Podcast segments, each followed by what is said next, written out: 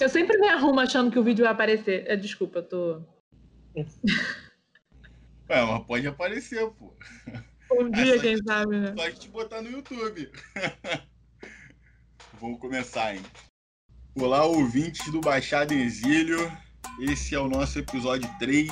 Hoje vamos falar de violência na Baixada.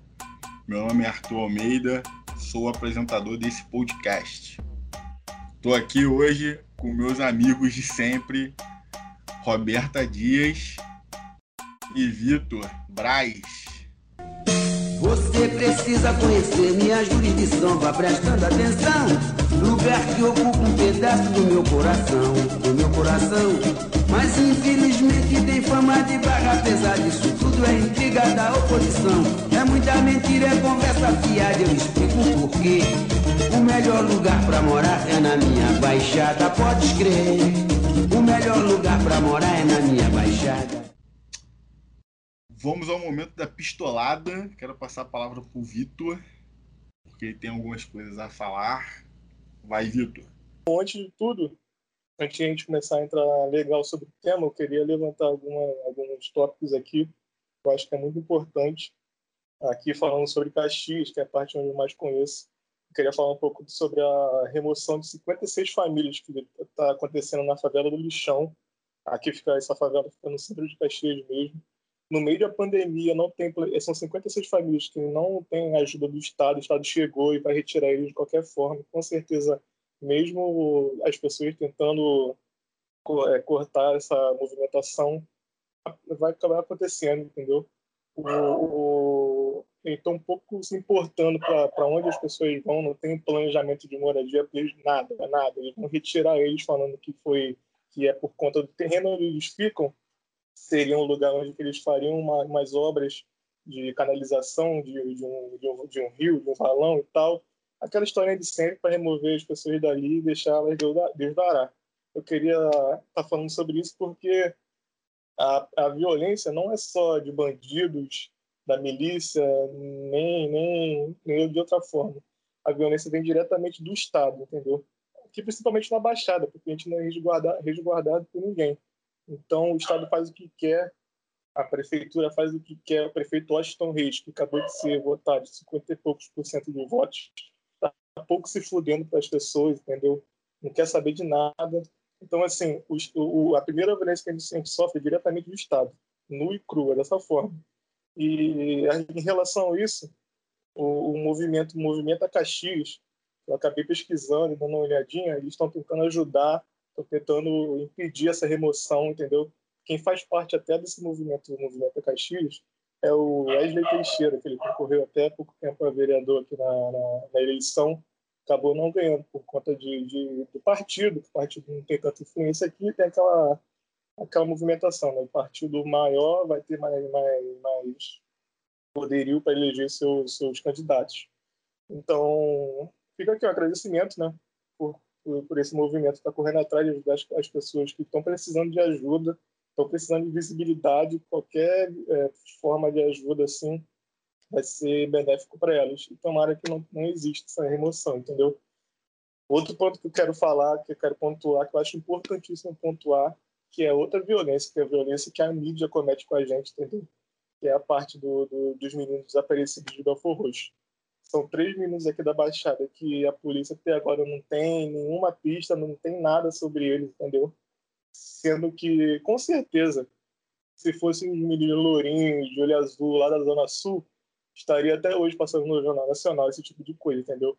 Só que eu acho que já passou quase um mês e não tem nenhuma notícia das crianças, não passa mais nada no jornal e está sendo esquecido. E vai ser mais um caso, como tantos outros aqui já ocorreu na Baixada, e vai ser deixado de lado, como sempre somos deixados aqui, entendeu? Então, eu acho que, que são pontos muito, muito importantes aqui para a gente botar, por isso que eu estou falando logo no início do episódio. E é isso, tomara que essas famílias não sejam removidas, que os meninos sejam encontrados com vida, porque é só nós por nós mesmos aqui na Baixada. Isso aí é puro suco de capitalismo e liberalismo, né? controle dos corpos pretos e pobres. É isso daí. E aí vem uma galerinha aí, essa galerinha liberal aí, ah não, é só você acordar cedo é, pegar o trem cedo, porque você vai conseguir. Só ler aqueles livros de coach lá, aquele papinho mole do caralho. Pô, dá-me paciência, né?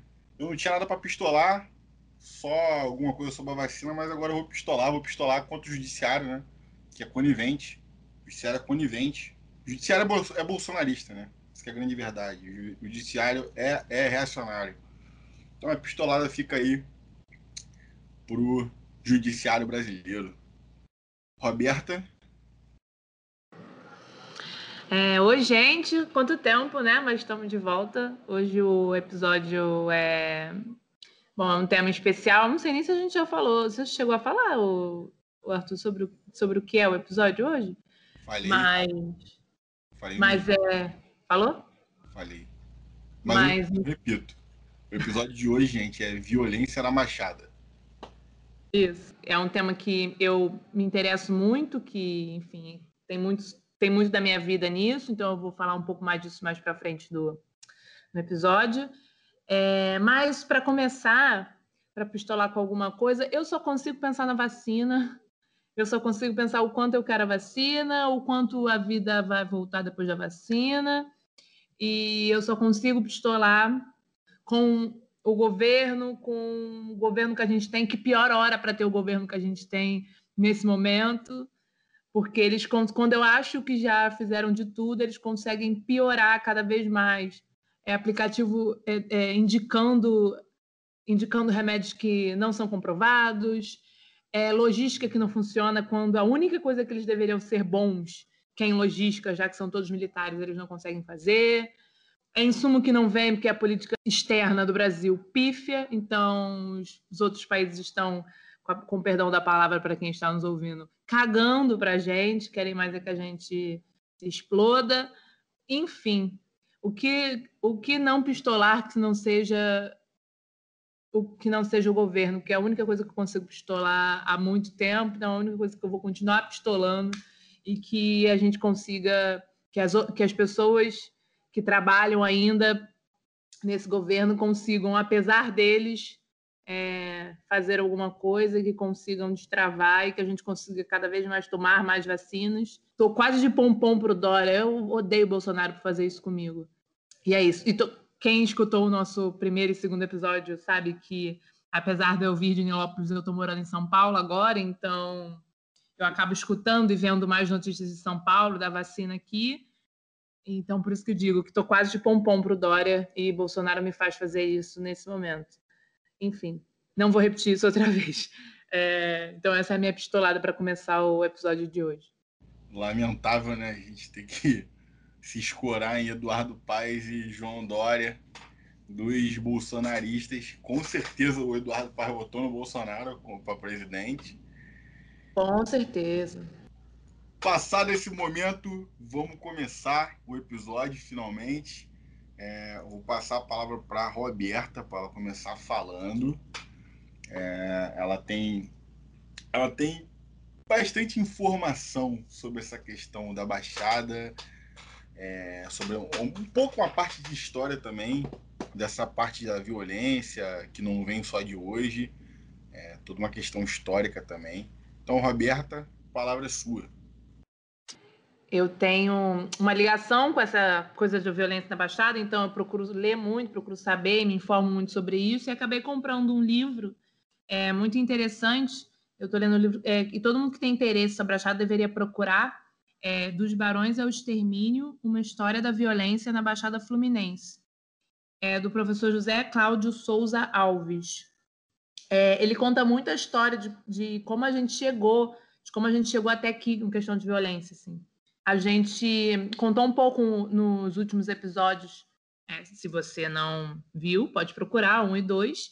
A gente falou da história da Baixada, de transporte, mais. Mas como a história está muito ligada com a a história da região está muito ligada com violência, né? A região era muito interiorana. Os principais trabalhadores eram primeiro os escravos, obviamente, né? E depois os camponeses com com cana, com café, com, enfim. E até pouco tempo atrás com laranjal, que eu acho que é um dos mais conhecidos né, na região de Nova Iguaçu. Então eles vem, ele, o livro vem contando essa história e faz um marco que o início dessa cultura de violência da região vem muito da disputa da terra, porque obviamente e as coisas não mudaram. O Rio de Janeiro era uma, uma região muito cara e os migrantes procuravam terras mais baratas para ficar e acabavam indo muito para Nilópolis, para a Baixada, né, nessa região toda. É, eram terras alagadas, eram terras mais baratas. Teve um momento, depois disso, que começou a surgir a figura do, do grilheiro. O grilheiro, para quem não sabe, né, é aquela figura daquela pessoa que reúne documentos falsos para poder tirar os donos da terra da sua terra. E na maioria dos casos, dessa, né, nesse caso, eram os camponeses. Então, nessa, no livro, essa parte é tão importante que diz que essa disputa matava muita gente e foi daí que a Baixada começou a ser conhecida como um barril de pólvora. Ah, uma coisa também engraçada é que coisas que se repetem hoje em dia também muito dessa violência contra os camponeses na época e tal da terra era porque chamavam eles de comunistas, subversivos. É, obviamente, eles eram a favor da reforma, da reforma agrária e toda a violência contra eles era porque é, eram para não fazer reforma agrária, era porque eram subversivos, era porque o comunismo ia acabar com as terras de todo mundo. Então, tipo, coisas que a gente escuta hoje em dia eram coisas que aconteciam na Baixada desde, desde 30, desde a Revolução de 30, por exemplo. Então, enfim, então a, essa história da, da, da violência na Baixada vem desde essa disputa de terra de camponeses com grileiros há décadas atrás. É uma coisa que vem se perpetuando até hoje. É uma história de violência para servir a interesse próprio. É uma coisa que a gente vê hoje em dia também, é uma coisa que acontece desde muito tempo. E aí, para terminar, é, como a violência está muito ligada à política também, né? A gente sempre fala, eu acho que a gente sempre fala, a gente sempre fala aqui também que política é tudo. Na verdade, tudo é política. E o livro ele cita é, várias fases da Baixada. E aí cita a fase de Tenório Cavalcante, na, na, em Duque de Caxias, cita a fase da ditadura militar, o como, o como a ditadura foi repressiva na Baixada, cita os movimentos de resistência, é, depois da ditadura. É, o movimento brisolista, logo depois, com o PDT mandando em muito, muitos lugares depois. O que mais? Cita. E aí citam os nomes que talvez você, você que seja da Baixada esteja escutando a gente aqui, possa já ter ouvido falar. Do tipo Joca em Belfor Roxo, Zito em Caxias, a família Abrão Davi, Davi em Nilópolis. Todos eles com o mesmo jeito, clientelista, e violento, e cada um do seu jeito fazendo de tudo para se perpetuar no poder. E usava a corrupção para se dar bem, exatamente por isso. Então, assim, tudo isso que a gente vê hoje de violência na Baixada tem um porquê, tem toda uma história atrás, e o livro é muito importante contando isso tudo, para a gente entender um pouquinho como a política está ligada a isso, não é. Não vem de uma hora para outra. Obviamente, a gente teve momentos já melhores e piores, é, nos índices de violência na região, mas não é uma coisa que de agora, é uma coisa de uma construção mesmo de décadas e vai ser e é muito difícil a gente mudar isso, vai ser muito difícil a gente mudar isso, mas é importante a gente ter conhecimento, porque tendo conhecimento a gente sabe o da onde vem errado e a gente sabe que a gente tem que onde a gente pode mexer para ter alguma mudança. Então, enfim, fica a dica do livro para quem quiser ler. Eu quis começar falando um pouquinho sobre história antes da gente citar coisas que acontecem hoje em dia para ver, para a gente saber de onde vem, de onde vem isso tudo. É, tipo, desde o início já, já mostra que tudo que ocorria aqui na Baixada era sem qualquer envolvimento para o bem do, do Estado, entendeu? Então aqui poderia camponês é, matar, morrer com, com o grilheiro, era esses coronéis tomarem conta e tal. Até lembrei de uma coisa aqui agora que eu, eu sabia informação inútil. É, o grilheiro, o nome é grilheiro porque antigamente, para fazer, fazer essa documentação falsa e tal que o Roberto falou, eles pegavam caixas, botavam o documento dentro, com grilos mesmo. Só que com o tempo que o, que o grilo ficava com esse documento dentro, ele dava um aspecto de, de documento antigo. Antigo, ah. Aí, por isso que surgiu esse nome aí. Aí, voltando que a gente estava falando, o, mostra muito que a, que a relação do, do, da falta do Estado ela interfere muito no andamento da história do, da, da Baixada, entendeu? Até porque, por exemplo, além de todos esses coronéis que existiam aqui na Baixada, depois foi tomando conta os bicheiros mesmo, entendeu? Tanto que a, a, a escola de samba aqui na Baixada, muito, muitas delas têm uma influência muito grande em toda a política do, do, do, do de toda a cidade da Baixada. Caxias tem, não vou dar o nome deles, né? Claro que eu não vou dar o nome, né? Porra, tenho. É. Eu até, que bom, ô Vitor, cortando, até, que bom que você citou isso, eu até tenho uma parte do livro sobre isso, né? E, e aí eu fiquei pensando, é completamente meu, minha, os meus amigos citam muito isso, é a fuga do personagem. É completamente a fuga do meu personagem, porque eu sou apaixonada por, por carnaval, obviamente sou de Nilópolis, apaixonada pela Beija-Flor, e se eu fosse uma militante consciente nesse aspecto, eu ia parar de, de, de defender a escola. Mas, parar, cara. Né? Não tem como. Cara, não dá, não dá para defender, não dá para defender. Eu até entendo com as pessoas que dizem que falam mal, que não gostam e tudo mais. É, eu sei que a escola tem todo um, uma importância na região econômica e, e cultural e enfim socioeconômica e tudo mais mas da onde veio, da onde, da onde surgiu, de como surgiu, o que apoiou para surgir. Se eu fosse a hipocrisia, enfim, a hipocrisia, né? Mas enfim, continuo gostando. Mas estou aqui só, só um comentário. Continue, pode falar. Não, sim, a escola de samba ela tem toda uma importância socioeconômica mesmo aqui na Baixada, entendeu? É, ele mexe com, com, a paixão de muitas pessoas, mas só que também tem esse lado ruim, porque a gente sabe de onde vem o dinheiro, entendeu? Aqui tem aqui em Caxias, tem Rio, tem Belfor, é, Belfor Roxo Inocente, de Belfor Roxo, tem Beija-Flor em Lópolis e tal, tem outros também. E muito do, do, do, dessas pessoas que controlam a escola de samba são bicheiros, todo mundo sabe disso. A grande maioria do, da, toda escola de samba de todo o Rio é assim, entendeu?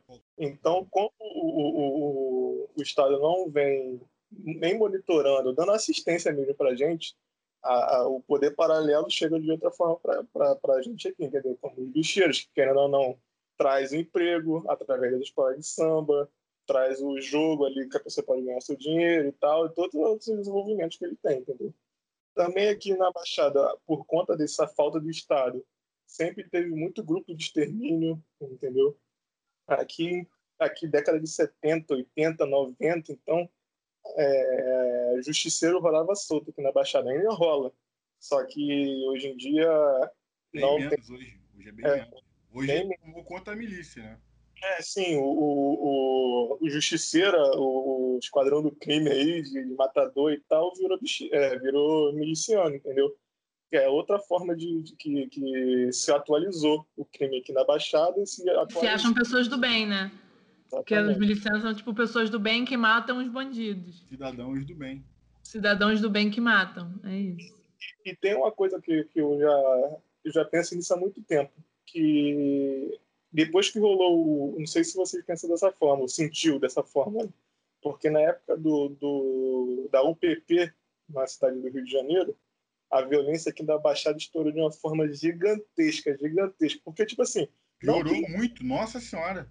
Não que não, que era tranquilo, mas assim, a gente vivia na violência, só que você sabia que estava numa, num, num, momento calmo aqui, na medida do possível, entendeu? Então, pô, na minha, na minha adolescência, no início da fase adulta ali, eu vivia pela rua e tal, você via o movimento, você via como a Baixada estava menos ruim, assim, bem entre aspas, entendeu? Tentando me explicar assim para não achar que, pô, aqui era um sonho, mas não era.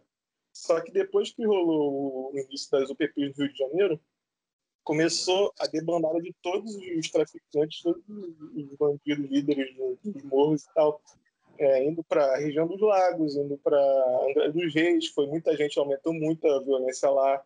Arraial do Cabo também, muita violência. Foi para Macaé e tal, e veio para a Baixada também, muito para a Baixada. Então, começou uma, uma verdadeiro aumento na, na, violência aqui da Baixada. e, e, se agravou bastante, bastante. Tanto que, por exemplo, eu morava num lugar, na Figueira, aqui em Caxias, era interior de Caxias e tal, então, pô, cara, era muito tranquilo. Assim, era, era tipo cidadezinha do interior mesmo, tá ligado? É, tinha também, tinha a favela do Vai Quem Quer, que era perto ali, até a favela grande aqui em Caxias. E, mas assim, era tudo bem controlado na medida do possível, entendeu? Depois que 2010 para frente ali começou a se paralisar da, da UPP, cara, ficou impossível lá. E, tipo assim, é, ainda bem que eu consegui sair de lá o mais rápido possível, porque a parte do interior de Caxias, Jardim Primavera, Saracuruna, Piabetá, Embariê, é, Xerém, Capivari, todos esses lugares está absurda a violência, está absurdo, tá absurdo.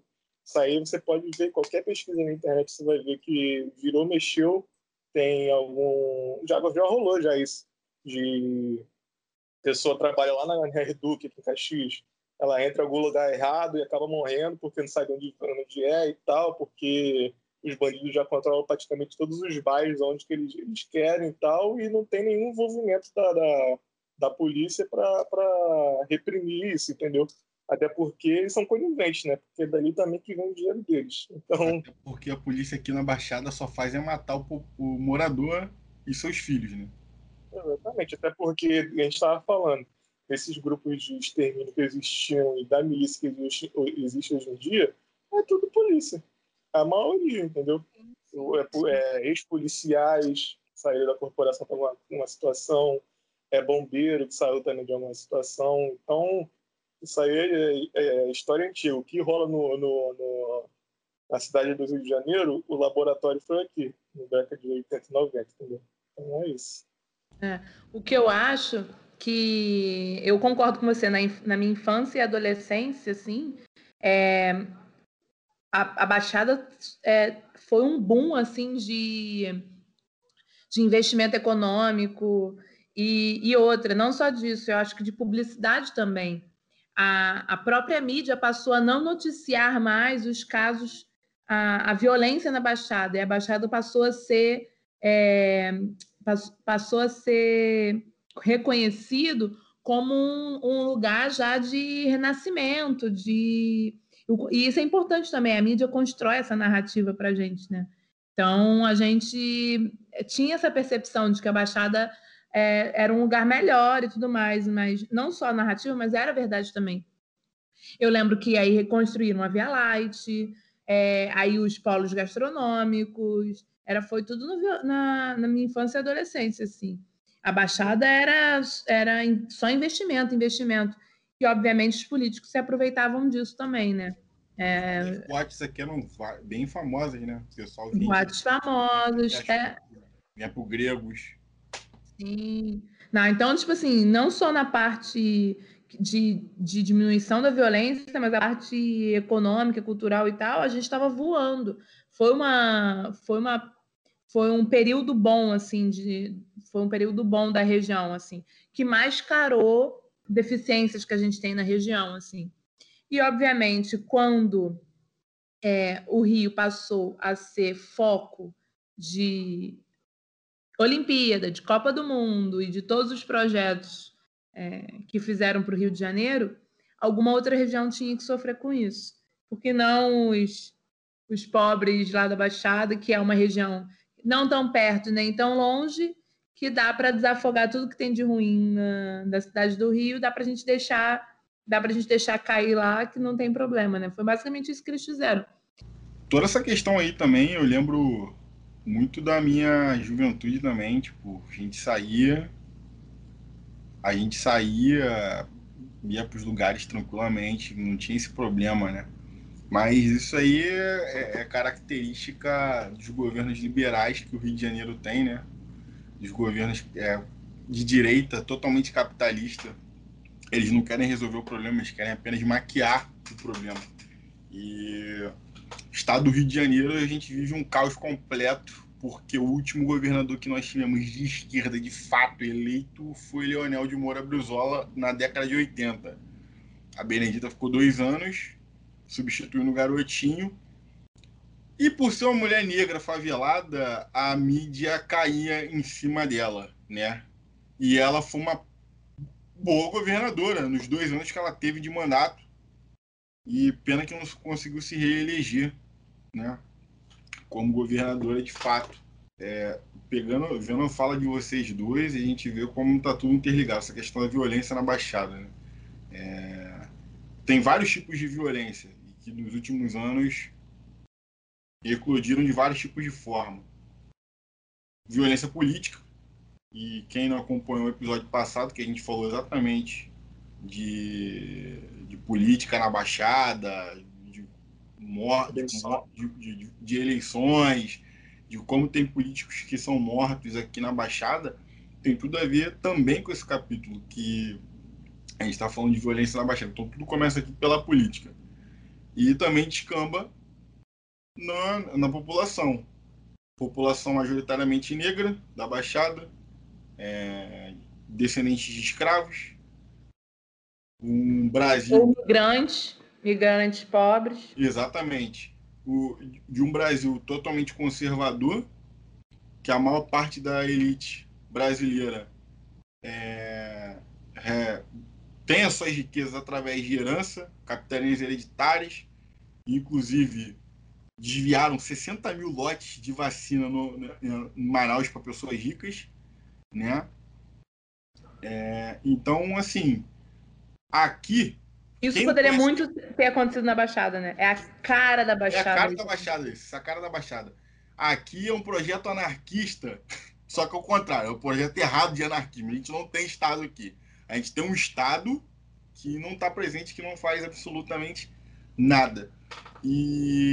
Tomaram o Estado, né? É isso que eles fizeram. Exatamente. Eles tomaram, tomaram um Estado. É isso. O Estado tem, mas é um Estado de bandidos, assim. É um Estado de. As pessoas tomaram pra... só para só para servir a máquina pública, assim. Vamos fingir que tem aqui, vamos tomar e vamos fazer tudo do nosso esquema. É isso que acontece. Né? Exatamente. E, e aí tem o caso da questão da polícia. A polícia é, se percebe, é nítido o tratamento da polícia aqui e o tratamento da polícia na Zona Sul. Eu aqui, em São João de Meriti, eu evito falar com o policial fardado, eu evito. Inclusive eu tenho medo, eu nem gosto de passar perto. Eu tenho medo. Só não tem medo de policial quem não mora em, em favela não. ou periferia. E, e, detalhe, eu nunca passei perrengue na mão de policial, porque eu tenho o privilégio de não ser preto retinto, né? Mas como agora eu deixei meu cabelo crescer, assumir a característica afro, eu tenho. E, e, não só isso, também eu tenho entendimento do que, que a polícia faz. Então eu passo a ter mais medo ainda da polícia. Mas se eu tô na Zona Sul, por exemplo, eles não vão fazer nada comigo, porque eles não sabem que eu sou filho. De repente eu tô por lá, sou filho de, lá, de um juiz, o cara me bate e vai se fuder. Mas aqui na Baixada eles acreditam que todo mundo é nada. Então a questão do controle dos corpos pretos, né? É, tudo, tudo isso aí está envolvido num projeto político de Brasil que não vem de hoje. Não, e, Histórico.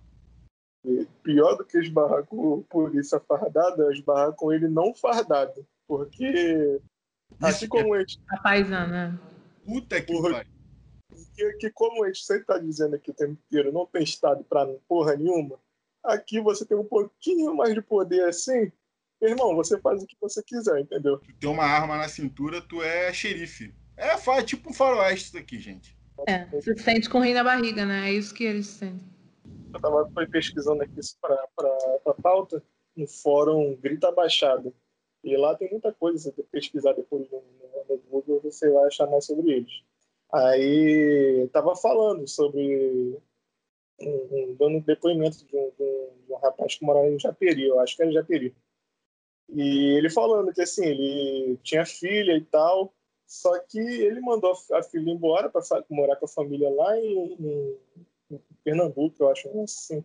Porque aqui, cara, a, a, a filha dele ficava sem nada para fazer, se tivesse curso para fazer, tinha que vir, pegar uma viagem de ônibus de uma hora e meia, quase, uma hora, para ela fazer um curso em algum lugar. Ele não botava ela na escola lá em Japeri mesmo, porque ele achava que era fraco e tinha e, e não tinha estrutura nenhuma, entendeu? Não incentivava ninguém a estudar naquele lugar. quando ela saía da escola, não tinha nada para fazer, nem a praça direito tinha para a criança brincar. Então ele preferiu que, para ela não crescer no meio, nesse meio, ele mandou ela embora do, do, do, lugar onde ele morava, entendeu? E muitas pessoas passam isso por aqui. Porque, cara, aqui a gente não tem assistência de nada, não tem nada para se ocupar. Em muitos lugares, tipo, tipo assim, eu moro no centro de Caxias. Aqui eu posso falar que tem algumas coisas para fazer sim, tem curso tal. Aqui tem uma assistência legal.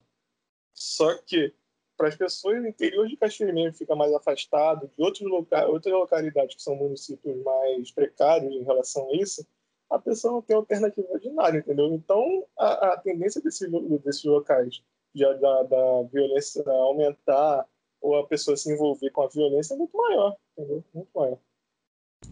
Teve uma vez que eu tava, tava conversando com meu pai, alguma coisa sobre ele tava falando, ah, o fulano é vagabundo, porque tá assaltando, tá fazendo não sei o quê.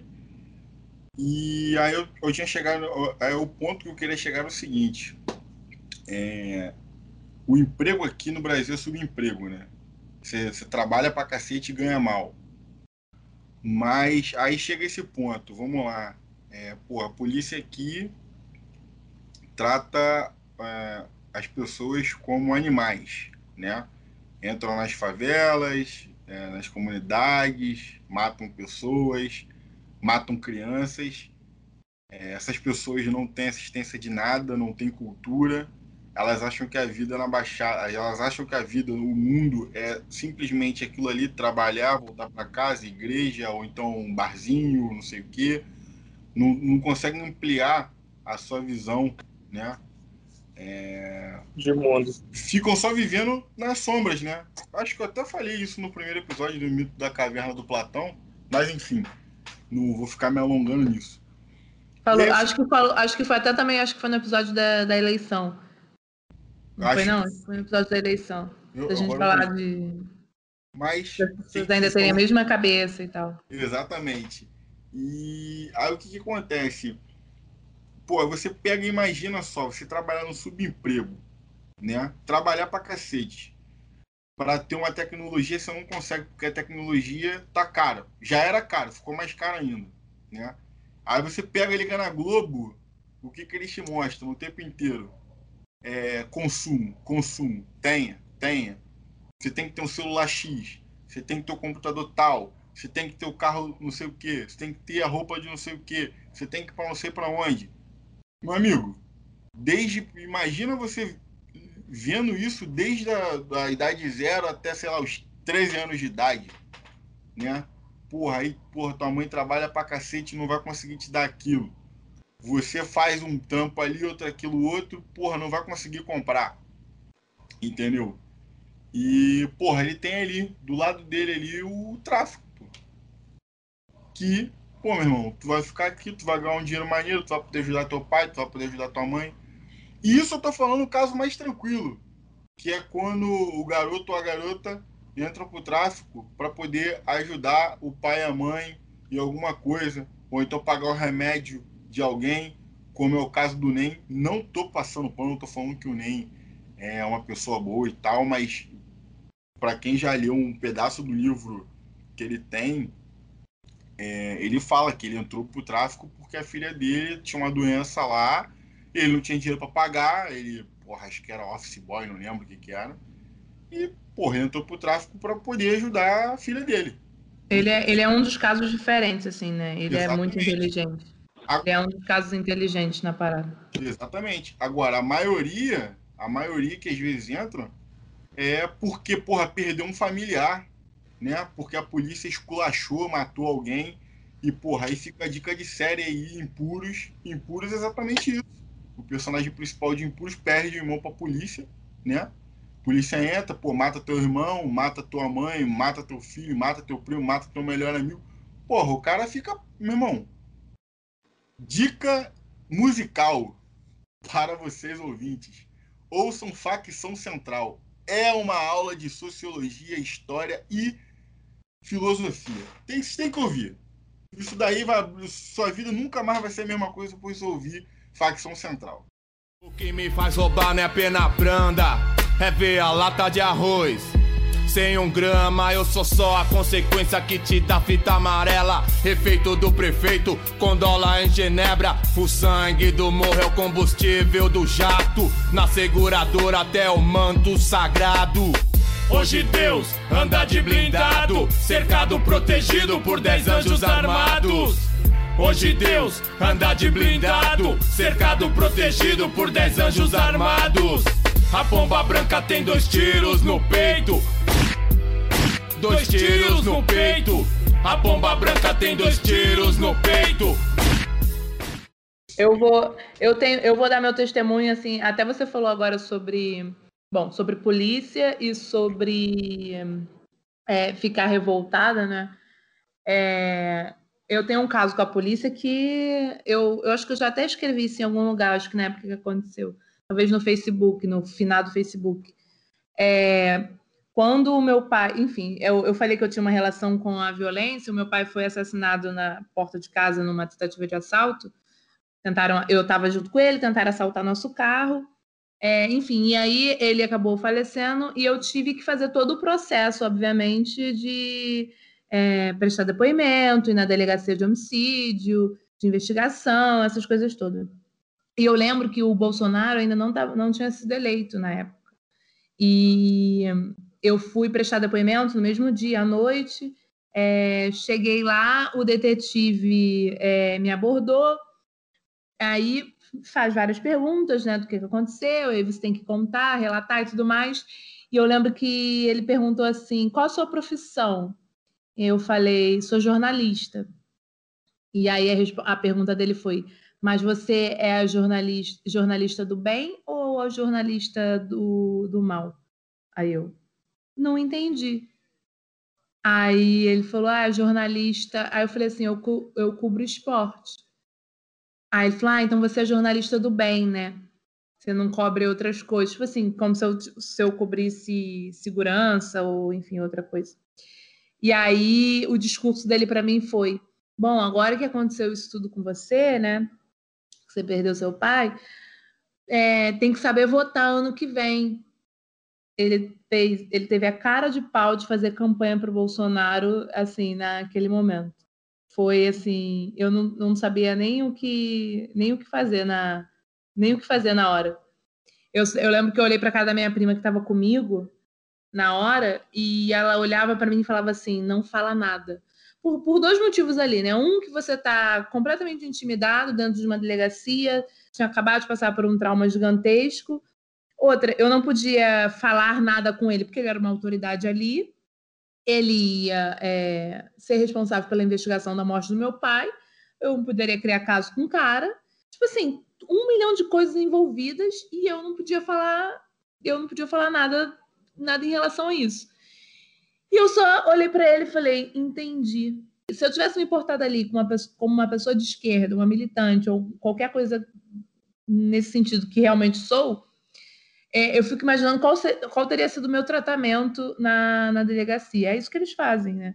E aí, uma outra coisa também que o Arthur falou sobre a pessoa ficar revoltada, né, e, e ir para o tráfico e, outro, e, e outras coisas eu lembro que depois de tudo que aconteceu, e eu tive que passar pelo processo de, de audiência, de, de prestar depoimento, de reconhecimento do, dos meninos, foram meninos novos que fizeram, mas mais de 18 anos, de fazer reconhecimento e tudo mais. E aí eu lembro que as pessoas, me, duas ou três pessoas é, me perguntaram, isso do trabalho até, me perguntaram, mas você continua sendo contra a pena de morte? você continua, é, você não, você mataria eles, você continua sendo contra tudo e tal. Esse era o questionamento para mim, assim.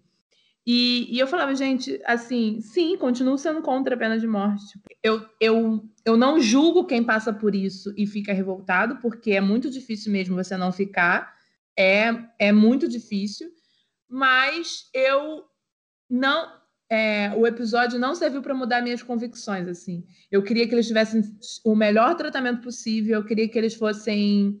É, eu queria que eles pagassem só por, porque, porque eles fizeram, eu queria que eles tivessem só um julgamento certo, que não fosse nada além do que, do que tem que ser, que fosse um julgamento justo, correto e que eles pagassem o que está na lei. foi realmente isso que aconteceu. Jamais falaria, ah, que pena de morte, os caralho. Não vai fazer diferença. Mata eles, tem 50 milhões outros na Baixada, tem 50 outras pessoas para fazer as mesmas coisas lá. Tipo, não faria diferença. E não fiquei revoltada com, com a vida e com o mundo por causa disso. É, e as pessoas me perguntavam muito isso, era uma, uma dúvida que as pessoas têm, assim. E, e não, não fiquei, é, muitas pessoas não ficam, e acho até que não deveriam mesmo, mas também não acho, como eu falei, é, de outro mundo a pessoa, a pessoa que fica revoltada e vai para o tráfico por causa disso, porque é uma coisa muito difícil mesmo. E, eu, e só serviu uma coisa, só serviu para odiar cada vez mais a polícia e também só quero distância deles. É, umas coisas, uma coisa que eu falo com meu irmão é: ah, você pode ser tudo, mas pelo amor de Deus, não põe uma farda. que tá tudo certo. Você vai, eu continuo te dando todo. Você, o, não, não te deserdo, mas pelo amor de Deus, não põe uma farda. É a única coisa que eu peço. Porque não dá, gente. Não, realmente não dá. É, a única coisa que eles conseguem fazer é acabar com toda a credibilidade deles, o respeito e tudo mais. É isso que eles fazem. Eu não posso me livrar deles porque eu sou advogado criminalista. Então, eu, como advogado, me sinto é, é, incomodado na delegacia porque eles veem a gente como inimigo. E também já fui perguntado se não se é advogado do bem ou do mal. Mas quando eu falei que era criminalista, a pessoa já, a pessoa na verdade era um cara, um Uber, né? Eu estava indo para alguma festa em 2019, peguei o Uber, fui conversando com o cara, o cara perguntou minha profissão, eu falei, ah, eu sou advogado, criminalista e tal. O cara, ah, pô, sou, sou do BOP. Já fiquei desesperado no carro. Meu Deus. Eu falei palavra, mas ferrou. Já fiquei desesperado no carro. Mas, enfim, é... É, esse é o tratamento, né? Tipo, a gente não pode criticar eles, né? A polícia é uma instituição falida. O que esperar de uma instituição que foi criada para pro proteger fazenda de café e fazendeira? Né? Não, não tem outra é coisa o, também tem uma parada que a gente está falando da polícia e tal, mas também falando sobre essa parada de, de que o pessoal fala muito, né, de escolhas que, que a pessoa entra para ver do crime ou não. Eu penso da seguinte forma, cara. Conde já pontuou várias, coisas aqui, entendeu? Principalmente em relação a nenhuma assistência do Estado para, para com a gente aqui. Então, assim, cara, o pessoal não tem nada, nada. Sério que as pessoas acham que que sabem o que, é nada, mas não sabem, tá ligado? Tem gente que aqui tá morando, como eu falei, cara, no início do, do episódio, o pessoal tá sendo mandado embora lá da, da favela do lixão. Eu vi imagem de onde ele morava, tá ligado? São casas de madeira, cara. Madeira são as madeiras de, de feira, de, de caixote de feira. O pessoal morando naquele lugar ali, morando do lado do esgoto e tal. Isso é você não ter nada. Isso é você não ter opções. Ninguém tá ali porque quer, entendeu? A pessoa não tem nenhuma opção, nenhuma. Aqui na Baixada, a maioria das pessoas não tem opção. Eu posso, eu, a Roberto, a Arthur, gente pode ser considerado até, até privilegiado, cara, pela gente ter as coisas que teve e tal. Tem muita gente que tem um mínimo, um mínimo porque também é privilegiado, porque tem pessoas aqui na Baixada, cara, que é vive situações subhumanas, tá ligado? Então você vai querer cobrar uma, uma moral, uma ética que, segundo você, é certa. Não é assim. A pessoa vai falar, ah, mas o cara podia estar tá aí catando lata, fechando buraco, não sei o quê, blá, blá, blá. Vai lá você, pô. Vai lá você fechar buraco e catar lata, e revirar lixo para conseguir dois reais por dia ali. Vai lá você fazer isso para criar seus filhos. Lixo. Ainda ser tratado é. como lixo. Tratado como lixo por essa própria pessoa que está falando isso, entendeu? A própria pessoa que, que, que apoia esse tipo de coisa tá lá virando a cara para pro, pro, pro mendigo, tá ligado? Vira a cara para a mãe que tá com as crianças no sinal, faz essas paradas todas. Então, a pessoa antes de apontar a porra do dedo, ele tem que botar a mão na consciência. Se você estivesse no lugar dessa pessoa ali, o que você faria, tá ligado? Às vezes a pessoa ali é, tá, é muito mais digna catando lixo ou trabalhando no sinal do que essa que tá apontando o dedo para ali, tá ligado? E se ela for fazer alguma, alguma besteira de entrar para a do crime e tal, Tem muita coisa no meio do caminho. Claro que tem muita gente que entra porque às vezes é privilegiado e entra por merda mesmo, tá ligado? De, de querer fazer merda. Mas a grande maioria são pessoas que não têm escolhas, irmão. Não tem. Você pode achar que tem escolha, mas não tem. Você não sabe o que é passar fome. Você não sabe o que é não ter um teto em cima da cabeça para morar, tá ligado?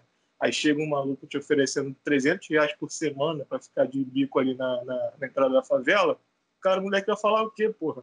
O, o, cara ali chega, chega, paga a porra do remédio da mãe dele, paga a porra do gás da, da casa dele, tá ligado?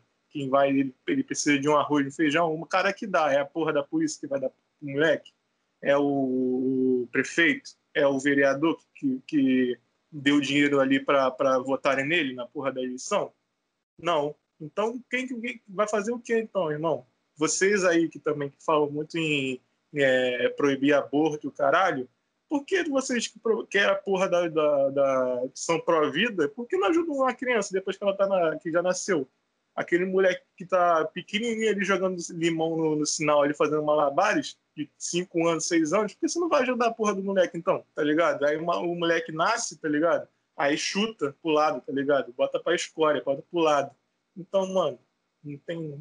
É, é, é muita gente hipócrita no, no, no Brasil não entende, não, não entende, não quer entender e não quer visualizar a realidade da outra pessoa, tá ligado? Então é isso. Vitor, Vitor Pistola. Terminaria assim agora com o depoimento do Vitor, bem pistola, que é, contempla todo mundo. Só para ilustrar tudo isso que a gente está falando aqui, não é por acaso que a gente diz, e a gente está fazendo um capítulo só sobre violência na Baixada, né? Porque aqui o número de homicídios é gigantesco. E aí a gente, foi o que a gente falou no início do capítulo. Não é só é, morte de político, mas é, são mortes de crianças, são mortes de adolescentes, de pessoas mais velhas, né? E vou falar uns dados aqui rápidos, pra, só para poder ilustrar.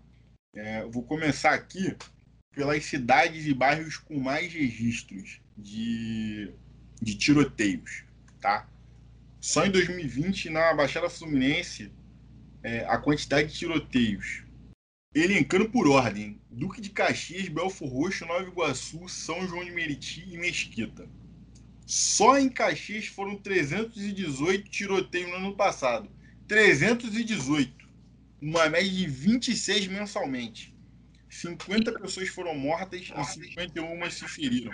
Isso lembrando que em época de pandemia, onde todo mundo estava em casa, onde a circulação de pessoas era menor. Exato. E, e, e sem, contar, sem contar com uma liminar do STF de que não poderia ter invasão social. A DPF Sim. 635. Em Belfort Roxo foram 218, 208, na verdade, é, com 103, 103 pessoas saíram baleadas, 59 mortas, 44 feridas. Nova Iguaçu, 138, 80, 83 pessoas foram atingidas, 58 morreram. São João de Meriti, 122, que resultou em 61 baleados, Mesquita, 28 pessoas foram atingidas nos 73 tiroteios registrados. No ranking dos 10 bairros que mais registraram tiroteios estão três são de Caxias, outros três de Belfo Roxo, dois de Nova Iguaçu e Queimados e Meriti. E São João e Queimados aparecem uma vez cada. E tem esse programa, né, essa, essa proposta desse programa municipal de redução de homicídios, né, que é de 2020, é, do vereador Carlos Chambarelli, que encaminhou à Câmara dos Vereadores é um ofício, indica, é, um ofício para o prefeito é, na época, né? Continua sendo. Rogério, né? Rogério, Lisboa ainda é prefeito de Nova Iguaçu. Isso. Então, ao então prefeito Rogério Lisboa, tá? E, e essa proposta, né, a, a fundamentação é feita pelo Fórum Grita Baixada, isso tudo em maio de 2018, tá? É, vou ler aqui para ficar mais fácil. É, além do plano municipal, o poder público será responsável por atendimentos psicossociais a mães e familiares é, de vítimas de violência. Atualmente, o único programa especializado nesse tipo de atendimento na cidade é realizado pelo NAPAV, Núcleo de Atendimento Psicossocial e Afetados pela Violência de Estado. Uma iniciativa que conta com o apoio da FGB e do Centro de Direitos Humanos de Nova Iguaçu, mas que cada ano passa por um processo de renovação, pois se trata de um projeto social pontual e não uma política permanente de Estado. Outra mais peça... Um... Oi? Mais um ponto aí, que, mais um exemplo do que a gente estava falando, que o Estado não ajuda em nada. Exatamente. É um projeto social. É, outra peça que compõe a indicação é a criação de um fundo municipal que custeia ações propostas. É, no ano passado, a Prefeitura de Novo, Nova Iguaçu instituiu a Lei Municipal 4869 de 19, que insere no calendário oficial da cidade a Semana de Luta de Mães Familiares Vítimas da Violência. É a ser realizada anualmente, sempre na última semana do mês de março. Então é o seguinte, gente, vocês podem ver que, que a violência, né, ela não só afeta quem morreu, né, vítima da, de bala perdida, de tiroteio, enfim, mas também suas famílias e como o Estado é ausente, como o Estado nada faz para isso. É, é, parece que é normal. É, essa é a minha impressão, parece que é normal. Eu, eu fico pensando, é, eu sempre faço comparativo, eu fico pensando se esses números fossem no Leblon, no Leme, Copacabana, São Conrado e Barra da Tijuca. Eu fico pensando nisso, se esses números fossem lá. Óbvio, já tinha acontecido uma coisa, alguém já tinha mudado. E imagina um tiroteio na frente do Vivendas da Barra. Não. Não tem. Não tem. Possível. Tiroteio na Lúcio Costa. Porra, não vai acontecer, meu irmão. Mas é, mas é isso, não acontece. É que a, a baixada é, é a distância, é o esgoto, né? É o que que pode acontecer tudo lá, porque está longe dos holofotes, né? E quando dá holofote, diz, olha como é violenta aquela baixada lá, longe, longe daqui do centro, olha lá. Tem o seguinte também, né? Se eles querem acabar com a violência, com o tráfico, não vamos falar do tráfico, acabar com o tráfico, dá, é, bate com o pé na porta lá de um apartamento no Leblon, no Leme, com mandado de prisão, e prende as pessoas que estão ali porque as drogas que chegam aqui na Baixada não é ninguém da Baixada que vai buscar, entendeu? As armas que chegam aqui não é a gente que faz. Tem que legalizar, pô. Legalização. É, já é um segunda, uma segunda discussão. A gente nem estava falando disso, mas já é uma segunda discussão. Ah, é? mas na verdade é, tu quer fazer alguma coisa, bate na portinha dos caras lá que tem mais dinheiro, vai. parar de abastecer aqui. Até porque você, até pouco tempo atrás aí, lá no, no, no condomínio do Bolsonaro mesmo, não acharam um policial, ex-policial, não sei quantos fuzis desmontados? 123. Então, Eu lembro até o número. É. 123 fuzis. E tinha munição para guerra, hein? A, munição, é. a quantidade de munição que ele tinha era para guerrear. Porque... Ah, é. E não trocaram tiro. Não, não, não teve tiroteio. Não tem tiroteio. Aí sabe o RJTV, prenderam fulano de tal, não sei o que, trocou tiro pra cacete, morreu no Estácio. A polícia perseguindo um carro com bandidos. Acertou uma mulher que tava com, com, com a carrocinha dela de cachorro quente. Ela morreu. Aí, olha só, mataram uma, uma pessoa, uma trabalhadora, fecham a porra da, da, da notícia falando que a polícia prendeu os caras e prendeu duas pistolas, duas beretas, fudida. Meu irmão, duas uma... pistolinhas pela vida da, da, da trabalhadora. Porra. Isso é impressionante. E a gente não tá nem falando de baixada. Imagina o que acontece por aqui. E aí, essa questão das armas aí, não foi ninguém lá que tá na estrada da posse, pegou um avião e foi lá na, na Europa buscar arma, tá ligado? Ninguém foi na, no, nos Estados Unidos, na fábrica da Colt, buscar arma para entregar lá na Vivendas da Barra. O pessoal ali que traz as drogas, traz as armas, tudo de ruim vem deles. Então, assim, se não começar a é, jogar o pé na porta da galera e com mandado de prisão na mão, nada vai acontecer. Só que a gente sabe que isso não vai acontecer e esse círculo vicioso aí vai continuar. Exatamente. Bom dia, boa tarde, boa noite para você que vai estar tá ouvindo esse episódio, que vai ao ar essa semana ainda, até o final de semana. E. Joguei a bomba. Ninguém sabe qual é a semana, né? Então. Exato. Não sabe qual é a semana. É... Vou passar a palavra para vocês falarem alguma coisa que vocês queiram dizer aí no final desse capítulo. Roberta, Vitor. Vai, Rô. É, bom, vou terminar do jeito que comecei. Só estou aqui na hashtag Minha Vacina. E estamos aí que esse ano todo mundo tome a vacina para esse podcast. Quem sabe de uma certa vez a gente possa fazer assim, numa mesa de barco, todo mundo bebendo, um podcast assim mais informal. Quem sabe? Estou na torcida, Sim. hashtag Minha Vacina. É, vou agradecer aqui agora, porque lembrei agora. A gente já, mais de 100 pessoas já deram play nos nossos episódios. Então, é, é o início. Aí eu vou pedir para edição agora botar palminhas. É. 100 pessoas escutaram aí mesmo com só dois episódios. Então, um progresso legal. É, Vocês que são malucos e vieram até aqui, muito obrigado. Acho que, ele, acho que os ouvintes eles estão esperando o episódio 100 pro Vitor dizer em quem ele votou em deputado federal. ah, mas vai demorar, hein? Vai demorar isso aí. Mas vamos lá, né? escuta a gente aí que a gente. Você que não entendeu a piada, vai lá no episódio 2, escute. Isso. Exatamente. E lembrando também que qualquer sugestão que pode dar para a gente é só entrar em contato pelo e-mail, pelo baixadesilho.gmail.com. O também... nosso Relações Públicas vai te responder. Isso. E tem nosso Twitter também, que é Baixada Exílio, né? E é fácil de achar, só tem a gente, a gente é criativo demais e fizemos um, um nome singular. Original. Original. Então é isso, galera. Então até o próximo episódio. A bomba branca tem dois tiros no peito.